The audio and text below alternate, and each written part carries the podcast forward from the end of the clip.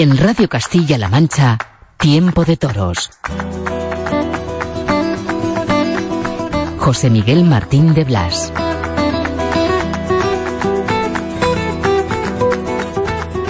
Quiero brindar ese toro, el último toro de mi vida de torero, en esta plaza, a todas las daifas, eh, vecininas, meretrices, prostitutas, eh, suripantas, buñis, putas, todas aquellas que saciaron mi hambre y mitigaron mi sed cuando el pana no era nadie, que me dieron protección y abrigo, abrigo en su pecho y en sus muslos bases de mis soledades. Que Dios los bendiga por haber amado tanto. ¡Vamos por! El pana. El pana ha muerto. Posiblemente fuese lo que más deseaba. Morir por una cogida de un toro. Posiblemente el pana no quisiera verse postrado, tetrapléjico, impedido para hacer lo que le viniera en gana, porque para eso era mágico, bohemio, romántico, el último del siglo XX. Un torero que hizo ese brindis antes de torear el toro con el que presuntamente se iba a retirar. Formó tal lío que fue imposible que se retirara. Luego lo hemos visto por España. Rodolfo Rodríguez El Pana, el brujo de Apizaco. Hoy escucharemos otra vez a Rodolfo en Radio Castilla-La Mancha. Buenas noches, bienvenidos. Es tiempo de toros en la radio. Vaya lío se formó en la beneficencia. Dos toreros por la puerta grande. Brava corrida de Victoriano del Río.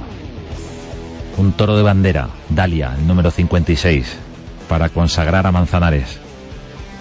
López Simón y Manzanares por la puerta grande de Madrid. Hablaremos de esa corrida. Es tiempo de toros en Radio Castilla-La Mancha y por supuesto ahora llega la pincelada, la pincelada de Óscar Aranda.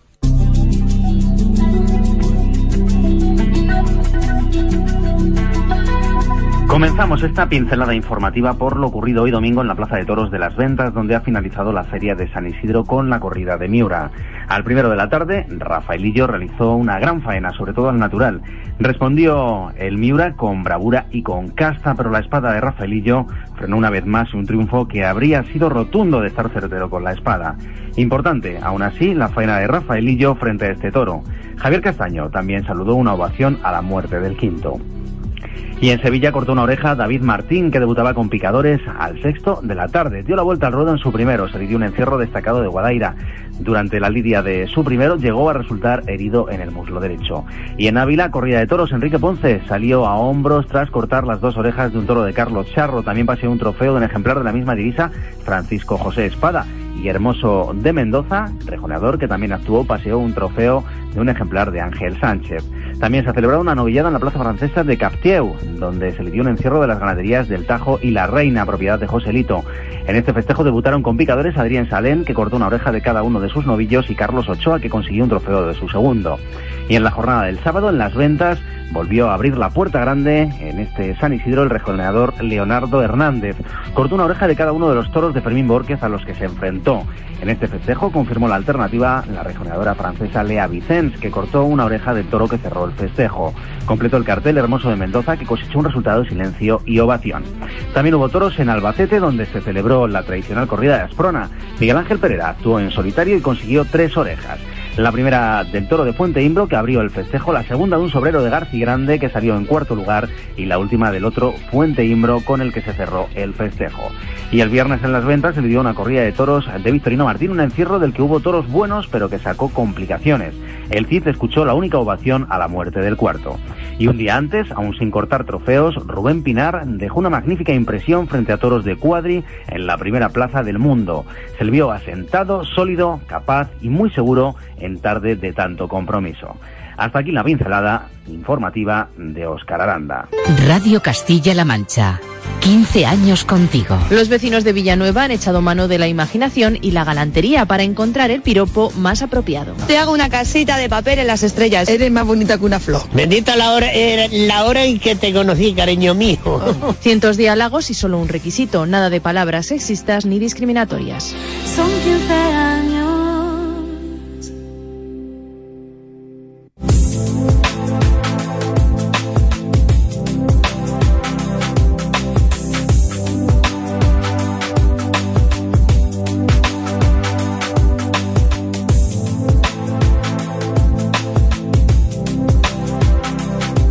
Es tiempo de toros en la radio. Es tiempo de toros para hablar del toro, en el nombre del toro. En una semana especial, en una semana en la que el toro ha dado protagonismo a la fiesta. El toro y el toreo, evidentemente. Se necesitan tardes, como la de la corrida de beneficencia. Se necesita que esté el toreo en los medios. Se necesita esa fotografía de dos toreros a hombros por la puerta grande y pudieron ser tres con esa excelente corrida victoriana del río. Se necesita esa foto de la explanada de la puerta grande de las ventas llena de público esperando a los ídolos. Ese público que había llenado la plaza horas antes, que había puesto en una billetes. Es importante. El toro, ahora mismo por eso, en la radio, queremos hablar en el nombre del toro. Victoriano del Río, buenas noches. Buenas noches. Vaya corrida de toros, Victoriano, enhorabuena. Pues sí, efectivamente. Muchas gracias, Martín. Efectivamente. Todavía no me lo creo y ya van días. Bueno, es una corrida que de alguna manera eh, sitúa, resitúa todo en su sitio por lo completa que, que fue por ese toro excepcional que lo raro es que, bueno, pues por alguna confusión, no sabemos por qué motivo no, no se llevó los honores de la vuelta al ruedo, pero sí se lleva desde luego el recuerdo de todo aquel que le vio embestir, el toro Dalia. Efectivamente, yo creo que en el recuerdo de él eh, va a permanecer mucho tiempo en la historia de la Plaza de Toros de Madrid, la primera del mundo, y en la mente de todos los que lo hemos visto y de todos los que han estado, estuvieron en, la corrida, pues no cabe duda que, van a estar eh, permanentemente y sobre todo de momento pensando en que una cena de esas es soñada solo. Solo se puede soñar, no se puede ver. El toro rompe a vestir eh, de salida. En los primeros capotazos de Manzanares eh, ya hace el avión, se templa una barbaridad. ¿Confiabas que el toro pudiera ser así, Victoriano, ya ahora a toro pasado? Pues mira, aunque sea un poco pedante, eh, te digo que sí, porque ese semental eh, daba unos comienzos bastante peores que los que ese toro, pero tenía la virtud de que a partir de banderillas empezaban a galopar los toros y los toros eran esos grandes toros de triunfo que he tenido otras veces, pues de esa rama de toro es, eran esos. Y entonces sí me hizo confiar de que el toro, si no le pasaba nada, accidente de una pata o alguna cosa, el toro iba a terminar cumbre porque lo era. Tenía todos los, todos los detalles para, para serlo. ¿De dónde viene, si se puede saber, el toro Dalia? ¿Qué antecedentes Pues tiene? ¿Algún hermano viene- célebre? ¿Alguna cosa que Viene- hayamos...? eh, Bueno, tiene muchos porque era del aldeano y el toro era de hijo de una vaca de también Dalia de una vaca del torero y, y del toro de un hijo de, de aldeano también, del toro alcalde. Entonces traía una reata magnífica porque tenía alcalde por, un- por la madre y aldeano por el padre. Entonces, eh, la- el tipo, la- el toro, lo que, lo que desarrollaba él, por ahí viste el grandón. Bueno, pues esos grandones luego le ves y no tenía pezuñas. Era fino de cabos, era un toro pues muy, muy, muy Juan Pedro, muy bien hecho, muy eso. En fin, le cumplía todo. Afortunadamente fue así. Y además eh, se encuentra con un Manzanares al que le vemos hacer, eh, yo creo que la mejor faena de su vida en un gran escenario. No tiene duda, no tiene duda. La faena cumbre de su vida en un gran escenario, en el mejor escenario posible, que es la Catedral del Toreo, que es Madrid. No tiene duda. Ha tenido la opción de encontrarse con el toro de su vida. Me decía él, eh, a toro pasado ya, me dijo él, dice, una vez me dijiste que estabas criando un toro para que yo abriera la puerta grande de Madrid y se ha, se ha, se ha celebrado así. Yo le predije que estaba criando un toro para él para abrir la puerta grande y ha sido así, afortunadamente. Bueno, y te regala las orejas, ¿no? La vuelta al ruedo. esa emoción debe ser eh, incomparable, me, ¿no? Me, me, hizo emocionarme porque fue grandioso el darme esas orejas que las había ganado tan, con tanta fuerza en Madrid, pues fue un detalle magnífico. Es un, señor, un, un artista completo y con una sensibilidad tremenda. De alguna manera, eh, yo he venido eh, contando, analizando eh, el estilo, la tauromaquia, la carrera de José María Manzanares y yo defendía esta tesis y es que el palmarés de su padre ya lo ha superado hace tiempo en cuanto a Puertas del Príncipe en Sevilla, triunfos en Madrid, eh, ese estatus y esa situación en todas las ferias, de alguna manera podía estar incluso por encima de lo de su padre, pero que el gran reto para José María Manzanares era torear como su padre igual o mejor, que esa es, digamos, el, la inquietud artística. Y por primera vez yo le vi torear igual o mejor que su padre. Estoy totalmente de acuerdo contigo y se ha comentado mucho durante a lo largo de estos días que ha sido un momento en el que ha superado a su padre, el único momento porque su padre era hay que hablar con con con, con eminencia hablando del padre, pero eh, la faena que ha hecho eh, José María en las ventas está por encima de lo que ha hecho siempre en Madrid eh, su padre. No me cabe la menor duda desde el capote hasta la estogada. bueno, es que es obra completa, obra redonda. Sí, señor. Sí, perfecta, sin una mancha inmaculada. Una faena ha sido inmaculada. Estamos hablando con Victoriano del Río, un ganadero eh, feliz. Victoriano del Río lleva un palmarés en, la Plaza de las Ventas espectacular. Victoriano, recuérdanos, bueno, el otro día fueron dos toreros a hombros, pudieron ser los tres. El lote de Castella también fue un lote importante y bueno, pues no, no terminó de cuajarse eh, la cosa. Pero recuérdanos porque hay una, hay una lista de toreros eh, que han abierto la puerta grande con tus toros en la última pues década que es espectacular. Mira, con los dos de ayer son 10 eh, puertas grandes y media en 11 años, que van desde el 2006 al 2016. O sea, 10 puertas y media. La media fue la de la de el, el, Talavante en 2010, no, y la otra media fue la de, la de Pereda el 2000, el 2008 que toreó seis toros, cortó dos orejas y una fue autonomía. Ah, por eso, por eso computas eh, y media, las medias, las medias. Bueno, pero estamos hablando de triunfos como el de César Jiménez en su momento, como el del Juli, eh, triunfos como el de las cuatro orejas de José Tomás, triunfos como el de Esplá con el toro Beato. Eh, es decir, estamos hablando de, de situaciones eh, muy, muy redondas, de, toros muy completos y faenas muy importantes, ¿no? Pereira, el día de las tres orejas. Exacto, exacto, exacto. Es, es muy completo, muy, muy bonito porque claro, eh, tener ese palmarés en Madrid, eh, el respeto que, me tienen ya, afortunadamente, los aficionados de Madrid, el, yo creo que me acogen inclusive con cariño cuando se, me anuncio, pues es una corrida de las que apuntan como interesante o como posible interés, interés pues todo eso me llena de satisfacción y sobre todo he conseguido ese respeto que tanto mm, queremos los ganaderos para la Plaza de Madrid, para con nosotros. Lo comentábamos en Tiempo de Toros, en este caso en, el Tiempo de Toros de, la televisión, de Castilla-La Mancha Televisión, y aludíamos a esa circunstancia victoriano del año pasado. Dos tardes en Madrid, este año una en beneficencia, el año pasado también en beneficencia, y otra más. Eh, ¿Es mejor una que dos? Pues no lo sé. La verdad es que mm, las del año pasado tuvieron muy distintas posiciones. Eh, te digo como detalle, y le digo a, los aficionados como detalle, que el año pasado hubo otro vampirito, no sé si lo recordarás, que fue el que le tocó a, a Fandi, eh, también un toro bravo muy muy bueno, eh, que en fin, no le dejaron al hombre expresarse, y pero también fue muy bueno el toro. Es hermano de este vampirito de este año. Vampirito es el, el toro tercero del miércoles en la beneficencia al que corta dos orejas López Simón. Un toro muy encastado y con, con muchísima emoción. Exacto, exacto. Así es, así es.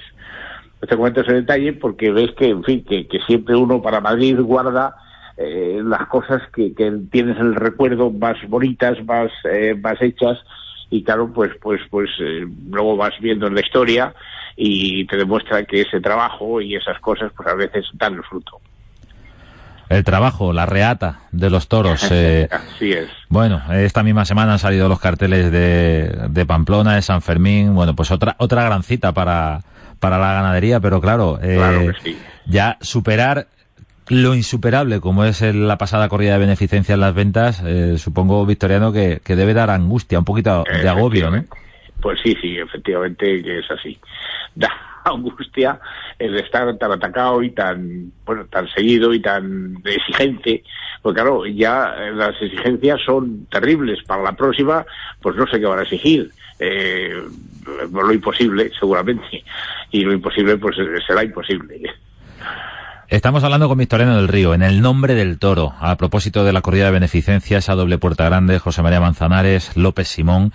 Hay que ver, López Simón ya eh, cuatro puertas grandes en Madrid y, y, eso que dicen que no sabe torear, el día que aprenda pues va a formar un lío importante.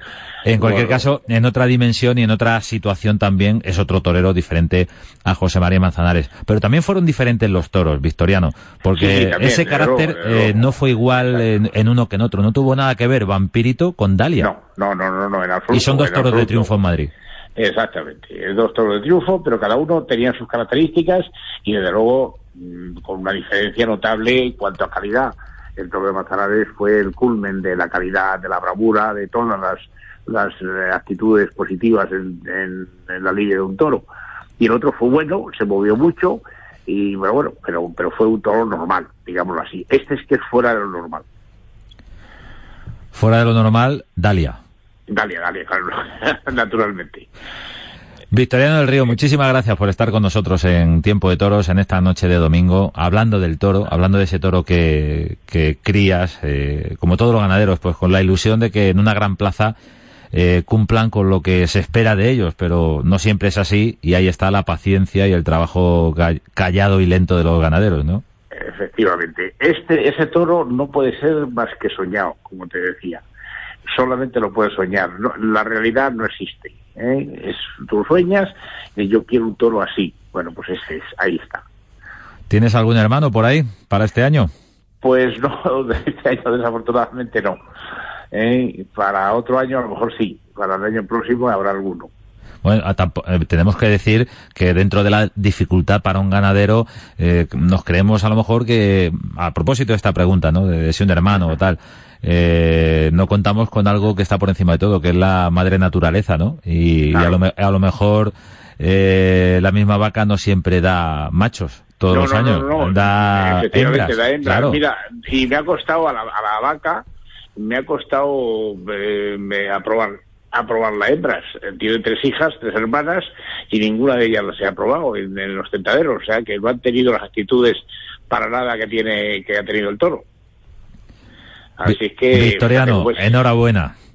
Pues muchísimas gracias, gracias a la afición, que sigáis así, que hacéis mucha labor por, por, por la tauromaquia, y que es lo más bonito que hay en el mundo, y de esa forma didáctica que lo hacéis, y os doy las gracias y bueno, hasta pronto, sabes que me tenéis, mi casa está abierta para vosotros, para la televisión Castilla-La Mancha. Lo sabemos, Victoriano. Iremos pronto, pues por ejemplo, a ver si, bueno, a ver si, si, si se juntan los elementos y eh, los astros y hay una conjunción cósmica y pasa algo parecido en Pamplona, como ha pasado en Madrid. Conocimos, a, no sabíamos lo que iba a ocurrir, pero fuimos a, a conocer a, a, Dalia, a Vampirito y a los demás. Pues claro con, sí, con, Pamplona claro vamos a ver si repetimos. Pues muchas gracias, José Miguel. Buenas noches, muchas gracias, Victoriano Un saludo para todos. Gracias.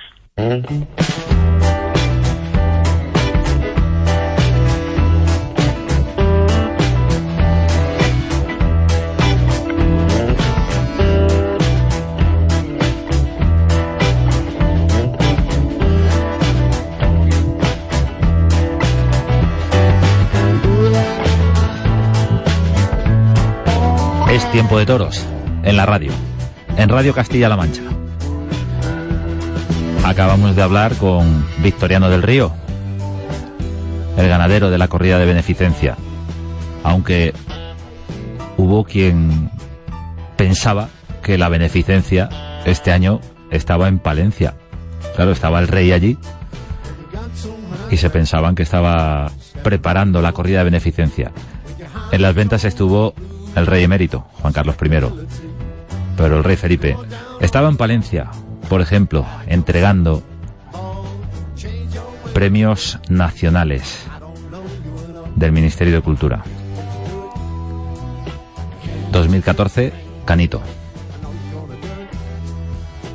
2015, la Escuela de Tauromaquia de Madrid. José Luis Bote, buenas noches. Buenas noches, José Miguel. Bueno, te tocó a ti, ¿no? Recoger sí. en nombre de la Escuela Taurina de Madrid ese, ese premio. Sí, me tocó me tocó recogerlo en nombre de todo el equipo eh, artístico de, de, la escuela.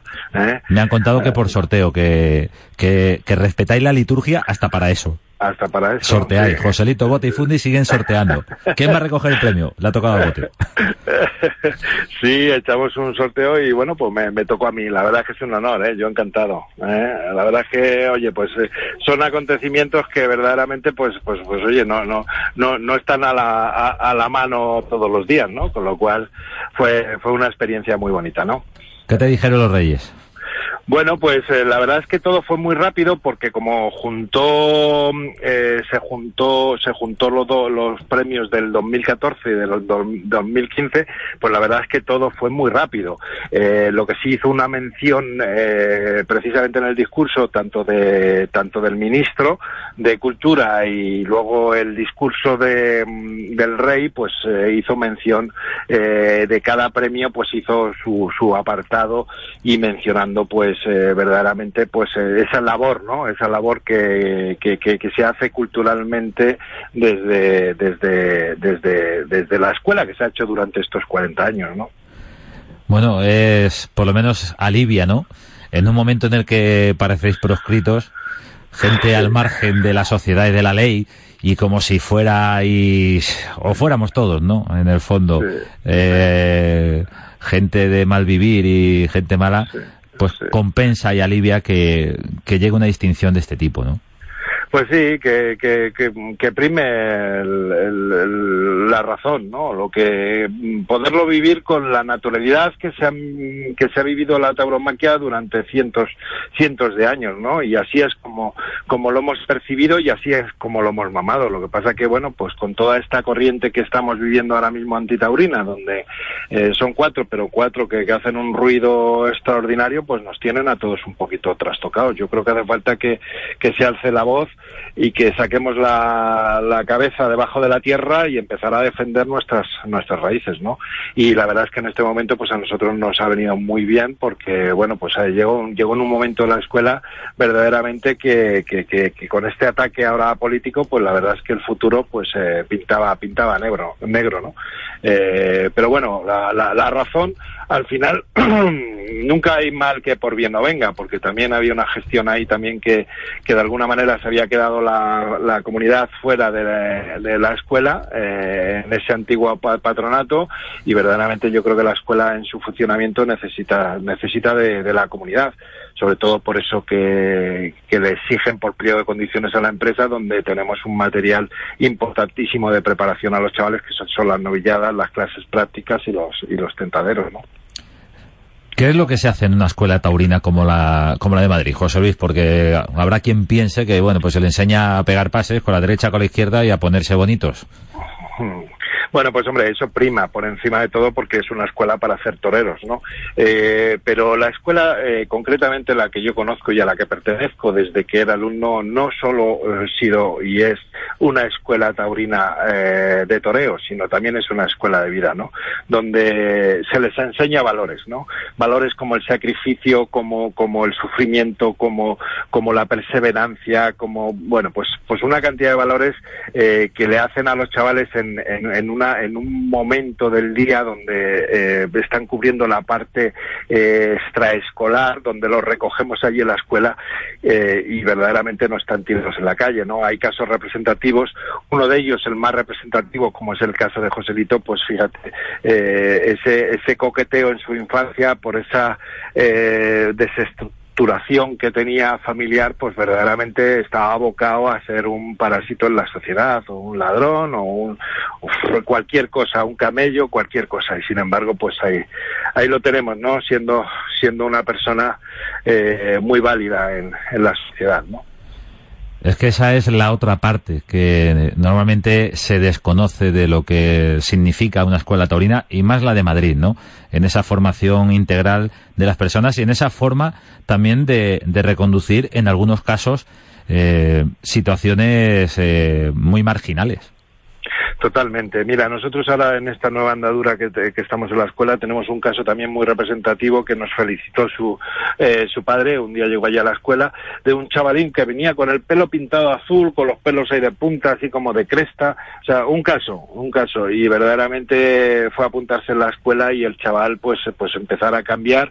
Y bueno, pues vino el padre y dice, ¿qué le habéis hecho? Que verdaderamente estoy, vamos, no podíamos con él. Un chaval con, con 15 años, no tenía más, y verdaderamente los padres estaban asustados con el niño y, sinceramente desde que entró en la escuela, pues ahora mismo es un chaval que, que, que, mm, puede estar en cualquier, en cualquier situación en, la sociedad, ¿no?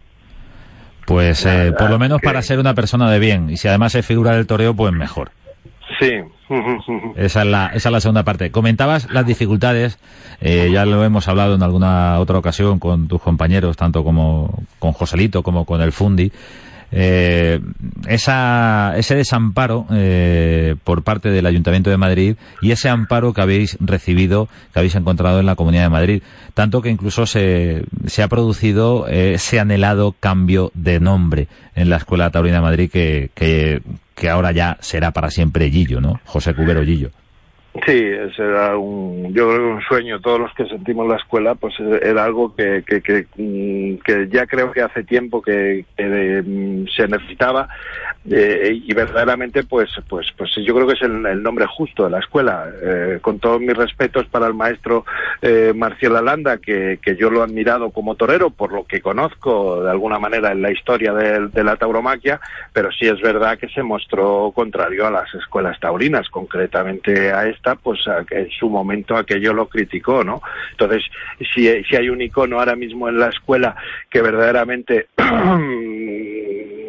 tenga que llevarse su nombre es José Cubero Gillo, que ha sido la primera, primero el primer matador de toros que ha salido a la escuela, luego ha sido figura del toreo y luego, por desgracia, pues lo mató un toro, ¿no? Entonces, yo creo que es el, el, el, nombre que yo creo que merece tener la Escuela Taurina de Madrid el símbolo total de la Escuela de Madrid, de la que luego habéis salido muchísimos toreros, evidentemente, y que ahora pues sigue reinventándose. Enhorabuena, José Luis Bote, por ese premio nacional eh, recibido el día de la beneficencia, el pasado miércoles, ya han pasado cuatro días, y bueno, de alguna, de alguna manera se trasladó el foco, estando los Reyes de España, también a un ámbito taurino, ya que no estuvo el rey titular en, en la corrida. Sí, la verdad es que sí. Luego fue muy ameno porque estuvo el rey, estuvo muy muy cercano. Eh, aparte de la entrega de trofeos, eh, luego estuvimos allí en el claustro, en un patio interior de la catedral y estuvimos allí. Y, estuvo durante una hora donde estuvimos eh, compartiendo, pues pues pues prácticamente juntos. O sea que, que la verdad es que que bueno pues un detalle no por parte del rey no de, mostrarse no en favor de, de la tauromaquia no. José Luis Bote, muchísimas gracias. Buenas noches. Gracias, José Miguel. Un abrazo muy fuerte para, para ti y para todos tus oyentes.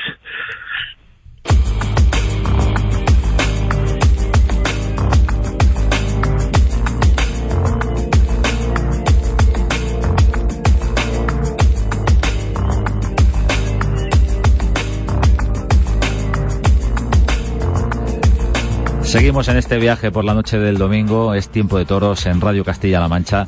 Y ahora paramos un momento para hacer un homenaje, un reconocimiento, porque no cabe otra situación que esta después de ver cómo resolvió ante un toro dificilísimo en Madrid, un torero que además es de la tierra, de Guadalajara.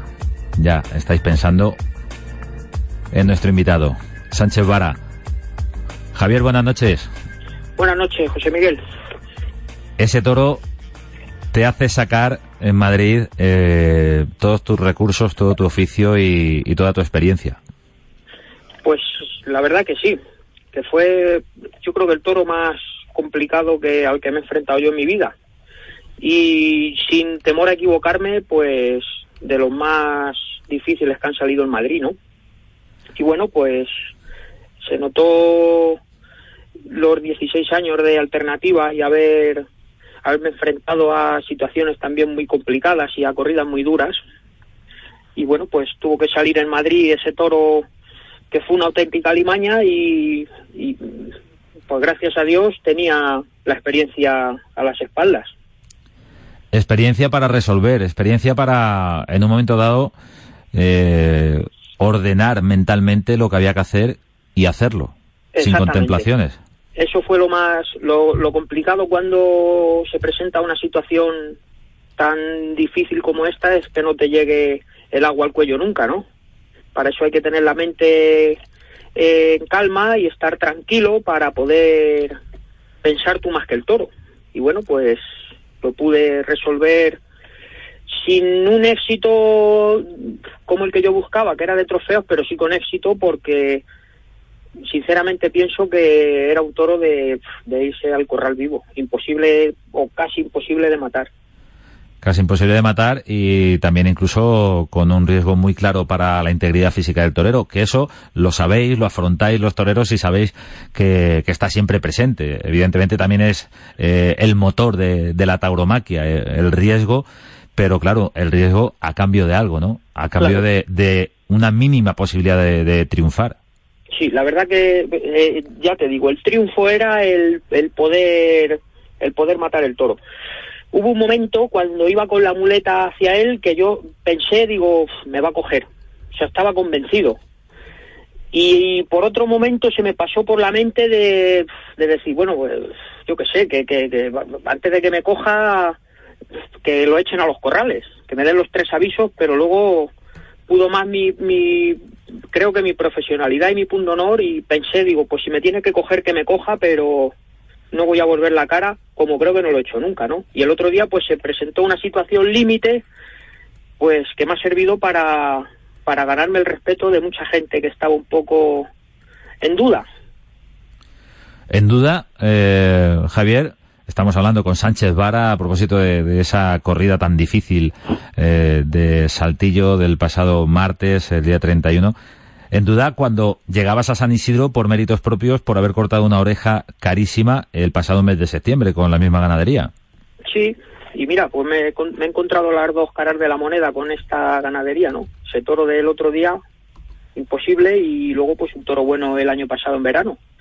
En fin, bueno, pues, espero que, o creo y estoy convencido de que de que la empresa va a volver a contar conmigo para estas próximas corridas para poder tener una, una oportunidad real de demostrar mi capacidad pero de otra manera, ¿no?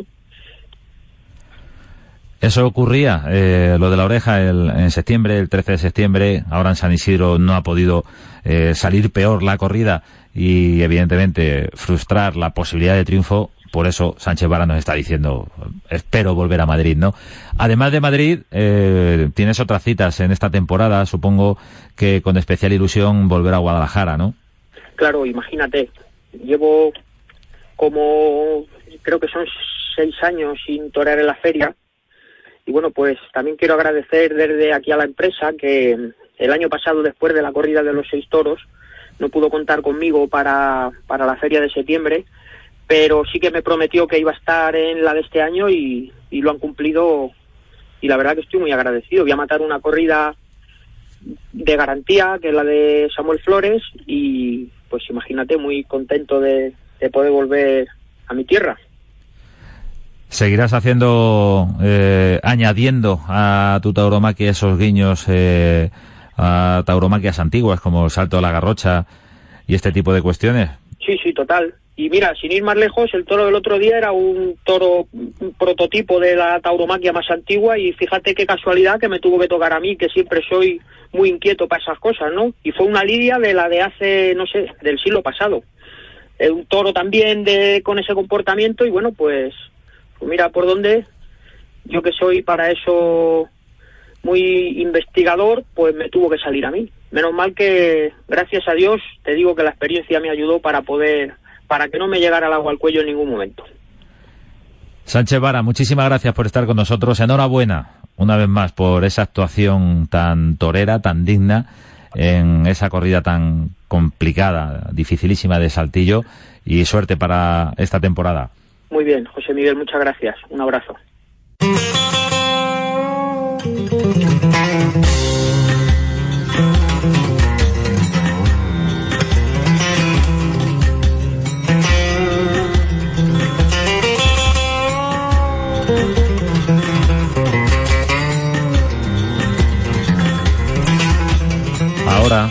Tiempo de toros, podríamos dedicarnos a, a llorar un llanto por el pana.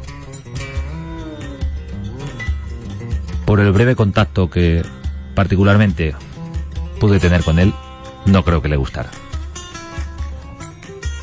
Un tipo diferente, irrepetible, mágico, el brujo de Apizaco, que de vez en cuando se aparecía. Lo intentó con todas sus fuerzas. Su sueño era confirmar alternativa en Madrid. Ya no podrá ser. El pasado viernes moría el pana tras esa acogida que le tenía postrado, tetrapléjico.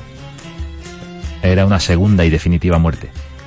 Pero aquí y ahora, en Tiempo de Toros, en la radio de Castilla-La Mancha, vamos a recordar una conversación de nuevo. Vamos a recordar a Rodolfo, al pana, al torero de los trincherazos imposibles, al torero de la fantasía capotera. Situamos la conversación, ocurría en 2013, en el programa Traje de Luces. El pana estaba anunciado en Cuenca, soñaba con confirmar la alternativa en Madrid. Estamos hablando del pana, de Padilla y del Cordobés, el 25 de agosto en Cuenca. Exactamente, con toro de José Vázquez que creo que salen bastante buenos. ¿Cómo surgió todo, Rodolfo? ¿Cómo surgió la idea de torear en Cuenca? ¿Cómo recibió la llamada del empresario? Fue una cosa muy bonita, fíjate, porque eh, la verdad es que nosotros eh, eh, básicamente venimos a, a, la madre patria a, aprender la guitarra, que me, me mueve mucho lo del flamenco. Y como vamos a estar aquí hasta octubre, me vine a, tomar clases de flamenco. Ahora tengo ahí mi maestro en Sanse y le estamos dando todas las noches. Pero resulta que el empresario no alcanzaba a conformar bien sus carteles y salió salió la idea de, de los chavales del empresario, de Máximo Pérez. Viendo los videos del PANA, ellos le sugirieron que, que por qué no lo contratara y de ahí vino la idea. Ya luego posteriormente se puso de acuerdo con mi apoderado Pepe Ibáñez y toda la cosa. Pero yo la verdad es que quería yo torear primero en Madrid el 15, el 15 de agosto y luego venir a Cuenca. Pero pues uno, uno nunca sabe nada, el único que sabe es el Señor. ¿Qué tiene el pana que pueda sorprender al público español? Que no conoce a un torero al que solo ha visto, si lo ha visto, en Vista Alegre, el día del mano a mano de Morante, con Morante. Pues la verdad es que en la, variedad está el gusto y el tore, el pana, el toreo del pana es un toreo muy variado, muy sui generis, un toreo impredecible que nunca sabe lo que va a hacer, un torero romántico, un torero chapao a la antigua, un torero que sabe improvisar en la cara del toro. El pana siempre sale a dar espectáculo. La gente es, es más, eh, siento como un halago cuando todas las miradas están puestas en el pana. Estamos con Rodolfo Rodríguez, el pana. Y estamos ante un torero que no deja indiferente a nadie, Oscar. Desde luego que no. Eh, para empezar por su presencia. Le vemos con su pañuelo al cuello, con su sombrero. Con sus votos, con una estampa inconfundible de torero. pues así no... Eh, eh, atrás de, la apariencia, de la forma, existe un gran torero que yo creo que reencarnó en el pana, porque fíjate tú a, nuestra edad, 61 años, y, y, y seguir eh, causando expectación en los ruedos y conformar mm, carteles con las máximas figuras del toreo, pues sí tiene un significado, o sea, algo tiene el agua cuando la bendicen. Desde luego que sí. Eh, sin embargo, con 61 años en los ruedos y con toda esa atención, que, genera, eh, es lógico que también habrá haya algún incrédulo o, escéptico que diga, bueno, no sé si, ir o no ir. ¿Por qué hay que ir a, ver al PAN al día 25? Pues mata más una duda que un desengaño. Así es de que hay que ir a ver al PAN el por qué, ¿no? De, un torero tan longevo como él sigue vigente ahora en la actualidad e inclusive despertando expectación a favor o en contra pero eh, últimamente las plazas este no están no es no se están llenando y, y el PAN tiene ese imán de taquilla afortunadamente tenemos jalón con la taquilla ¿La vida le ha concedido al PANA una segunda oportunidad como torero? Pues yo creo que Dios está dando oportunidades a cada rato. No hay ni segunda ni tercera, hay muchas oportunidades. Más hay que estar preparado para cuando vengan esas oportunidades y saberlas aprovechar. ¿Por qué se quiso retirar o era la despedida aquel 7 de enero de 2007 en la México? La verdad es que yo ya estaba aburrido y, eh, y estaba hastiado y asqueado de cómo se habían llevado las cosas taurinamente hablando en mi país.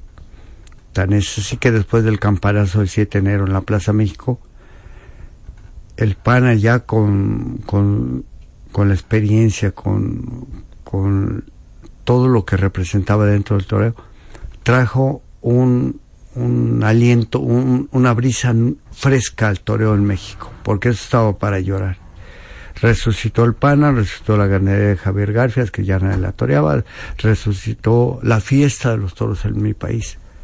Y tan es así que se acercaron a mi menda muchos pecadores y bandoleros a darme las gracias de que, de que había traído el PANA un airecito fresco a la fiesta de los toros en México. Han sido muchas eh, las, las profesiones que ha desempeñado. Eh, todas esas eh, andanzas, anécdotas, eh, enriquecen eh, a un torero para luego enfrentarse a un toro? Pues yo creo que representan la trayectoria y el bajaje de un torero en, a lo largo de su vida como torero, pero eso no representa nada en, en su quehacer como torero. Eso se va dejando. Ahora mismo la, la vida del pan es como una vida de novela.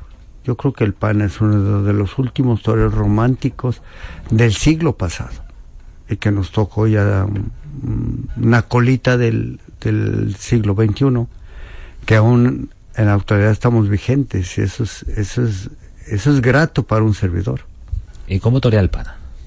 No sé, si ahora mismo estuviéramos en Puerta de Cuadrilla, si me preguntaras qué esperamos del PANA, no te lo sabría decir. En la Puerta de Cuadrilla nosotros tenemos la buena costumbre en Castilla-La Mancha Televisión de no molestar a los toreros en ese momento sagrado. Sí, pero yo no sé, eh, el PANA es un personaje que se transforma cuando se enfunda el traje de luces. ¿Hay dos? Sí, sí, sí. El ciudadano y el torero. Sí, exactamente. El, el, el público, el hombre público, el, el personaje público, el, el, que despierta pasiones, el, el, que conmueve las masas, que hace llorar a la multitud, es el pana. Yo, en realidad, como persona, Rodolfo Rodríguez es una persona muy introvertida, muy callada, muy, muy muy este aparte de la vida eh, pública de, un personaje llamado el pan. Eso es respetar, eso es la cultura antigua de, del toreo, de los toreros. Cuenca me da sitio, yo respeto a Cuenca, hasta ese día no toreo. Exactamente. Eh, fíjate que a pesar de que eres eres muy chaval, eh, tienes una concepción del toreo que se mamaba en mis tiempos, hace 45 años. ¿Qué toreros había en esa época en México? Pues eh, a mí me tocó ya la colita de la época de oro del toreo mexicano. El pana, qué bueno que haces esa pregunta para poder responderte que el pana tiene algo de Procuna, algo de Garza, algo de Armilla, algo de Silverio, algo de San Fernando el Rey el Callao, algo de Marcial Alanda, algo de Domingo Ortega. Pues este la verdad es que eh, el pana es un torero de antaño en un torero de hogaño. Como un extraterrestre. Como un torero fuera de época. Ese es el pana. Y ahora mismo, de los toreros actuales, ¿cuál es el que más le llama la atención, con el que más se identifica, el que más le impresiona? Pues la verdad, el, único torero en la actualidad, eh, tanto aquí en la madre patria como allá, allá en del mar, allá brincando el charco en mi tierra, el único torero que me llama la atención, que me saca, me, saca de mi casa para irlo a ver, torero Morantiño, que es un torero que tiene magia, que tiene misterio, y es un, toro, un torero muy del estilo del pana. Por azares del destino, Dios ha querido que solamente en la actualidad, hoy por hoy, solamente haya dos tipos, dos toreros que tengan ese tipo de, de, toreo. Eh, en México el Pana y en España Morante la Puebla. ¿Falta personalidad en el toreo actual? Pues eso, eso eh, ya naces con eso. Eh, eso viene intrínseco en el paquete. Esa es tu esencia con la que naces. No, eso no, no lo puedes ni adquirir en las escuelas taurinas. Eso es tu personalidad. El, eh, por ahí hay una frase que reza, el estilo es el hombre. O sea, un torero sin estilo es como un lucero que no brilla. Y gracias a Dios, tanto Morante como el PAN tienen un, sello muy personal. ¿Qué opina Morante del PAN? ¿Ha tenido oportunidad de compartir con él? Pues él fue a conocer al PANA a la ciudad de Orizaba, Veracruz, México. Había oído hablar del PANA y se tomó la molestia de, de, de cuando fue a hacer campaña a México, de ir a conocer al PANA. Pero la, mucha gente piensa que tenemos una buena amistad. No, la verdad es que es una admiración recíproca. Hemos toreado muchas corridas juntos, pero él, como es una persona tan introvertida, un torero muy, callado, muy de sí, mm, lo único que, como estamos y cómo te sientes y que haya suerte y, enhorabuena y se acabó. Son hombres de muy pocas palabras y, yo respeto mucho la forma de su comportamiento. El día 7 de enero de 2007, el día de esa resurrección del PANA, inesperada, eh, tremenda, en la Plaza México, en la que iba a ser su despedida, se convierte en el punto de partida de una nueva época. Ese día había, entre otros, en el tendido, por diferentes azares y casualidades, y realidades estaban entendido viendo al pana José Tomás. Sí, efectivamente, em, después me, me, lo han hecho saber que ese día estaba ahí Pepe Tommy y que eso le, le motivó para reaparecer ya como torero, este, porque estaba muy alejado de, de, de los ruedos y fue tan mágica esa tarde que eso lo motivó para regresar a los ruedos. Pepe Tommy. Pepe Tommy. ¿Por qué Pepe Tommy? Pues estamos hablando de José Tomás. José y Tommy por Tomás. Bueno. Y el otro, el, el que tiene la magia y el misterio del torero es eh, Pepe Tony. Que eh, Pepe por José y Tony por Antonio, que así les llamamos en, en México. Tony y Tommy. Eso tiene, es muy famoso, es muy común en México que así se les llame al, al Tomás y al Antonio, Otoño también, a Antonio. ¿Comprenderá el público español al pana?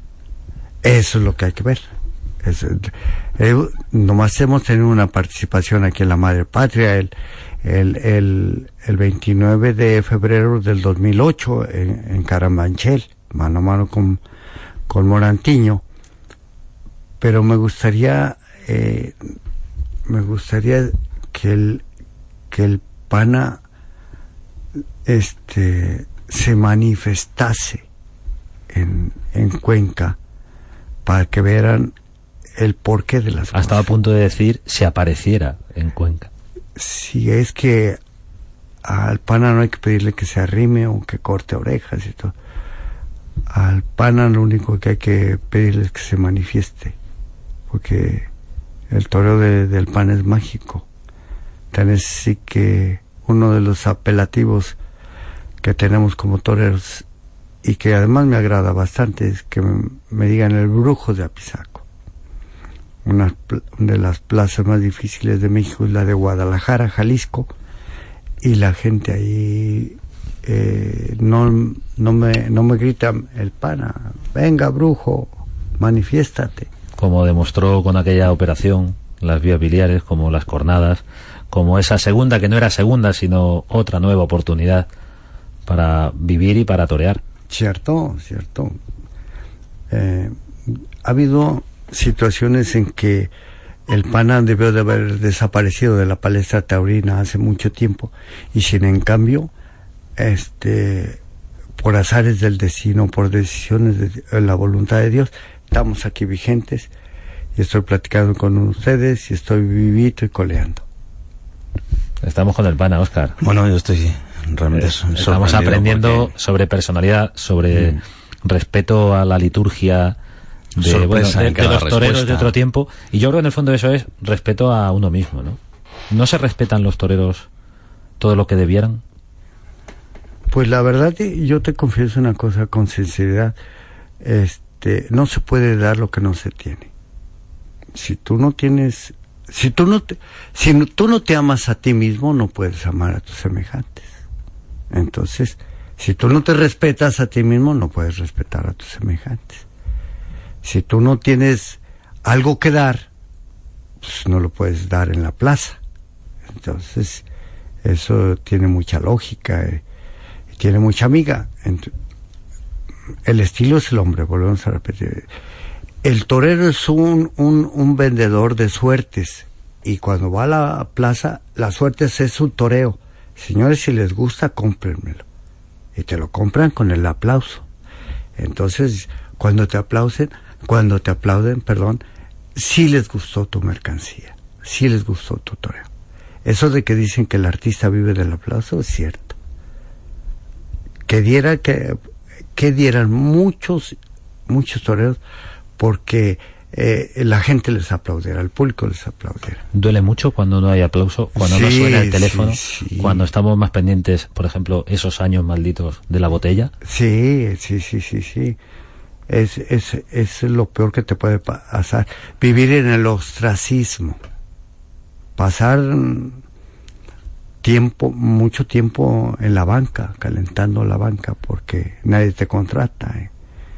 Y vas a ver empresarios y no quieres saber nada de ti. Entonces, de repente hay una tarde milagrosa y te catapulta para, para otras esferas, para otros ruedos, para otros públicos como fue el caso de, de, la contratación del PANA para, para Vista Alegre. ¿Qué echa de menos en el, toreo, en el toreo actualmente?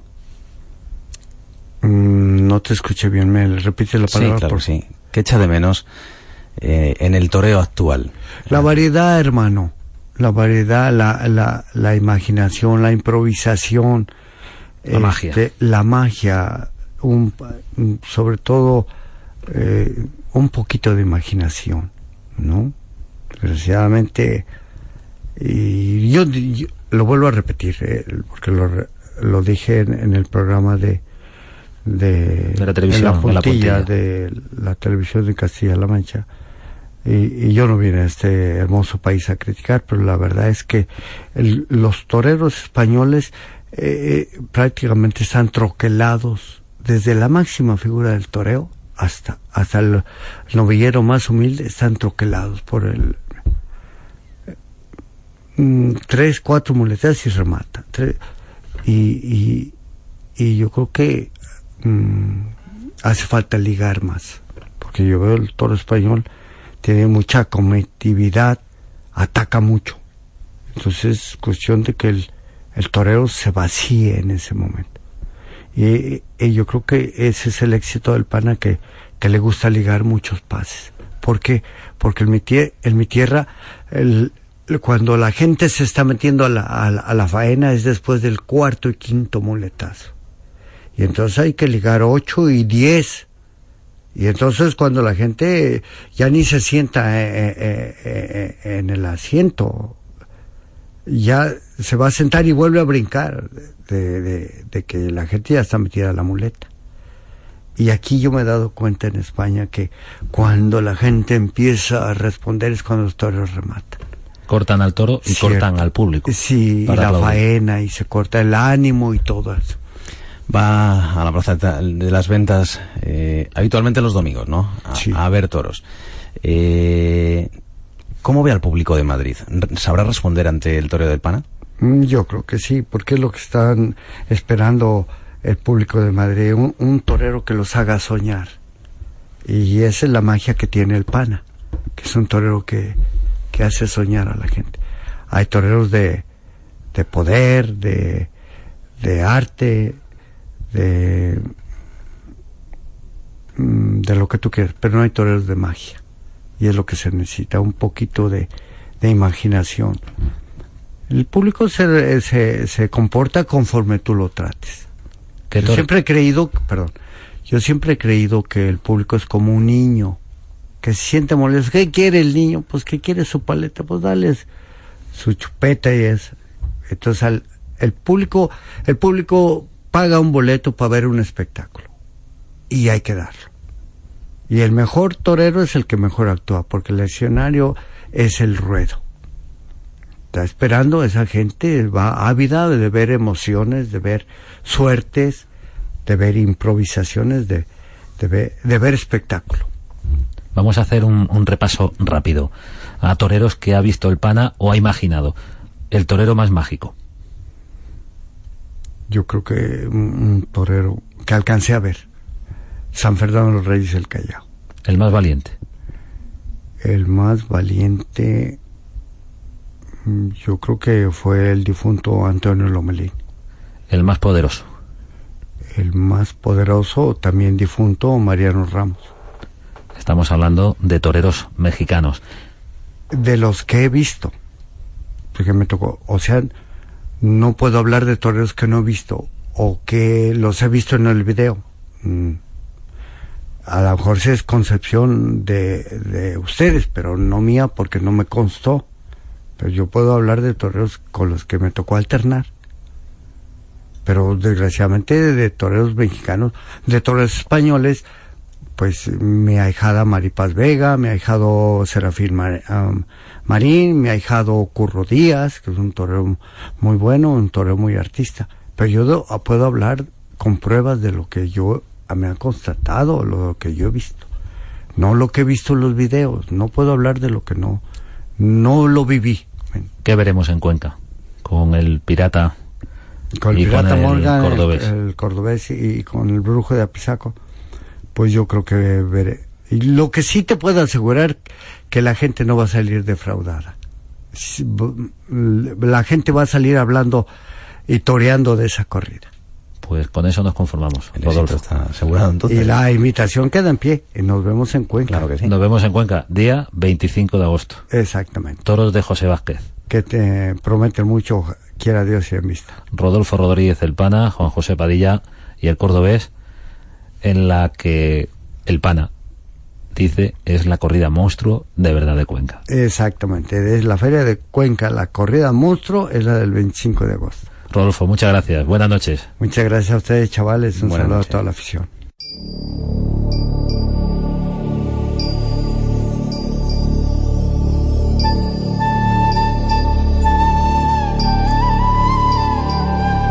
El pana ha muerto. Pero vivirá siempre en nuestra memoria, en nuestro recuerdo. Un torero diferente, un personaje. Quiero rematar este tiempo de toros leyendo esa carta que el pana dirigió al periodista mexicano Heriberto Murrieta cuando iba a torear de nuevo en Insurgentes, en la México. Le dice el pana, debido a que ahora se está legislando sobre la donación voluntaria de órganos, quiero poner mi granito de arena y ser de los primeros en dar ese paso tan trascendental. Debido a que